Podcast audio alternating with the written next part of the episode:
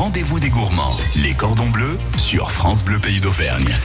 Il est 9h20, émission spéciale des cordons bleus ce week-end avec la famille Bonny installée à Gia qui élève des vaches laitières, des veaux, des cochons, de la volaille, qui produit un fromage fermier de toute beauté et qui pratique la vente directe sur les marchés.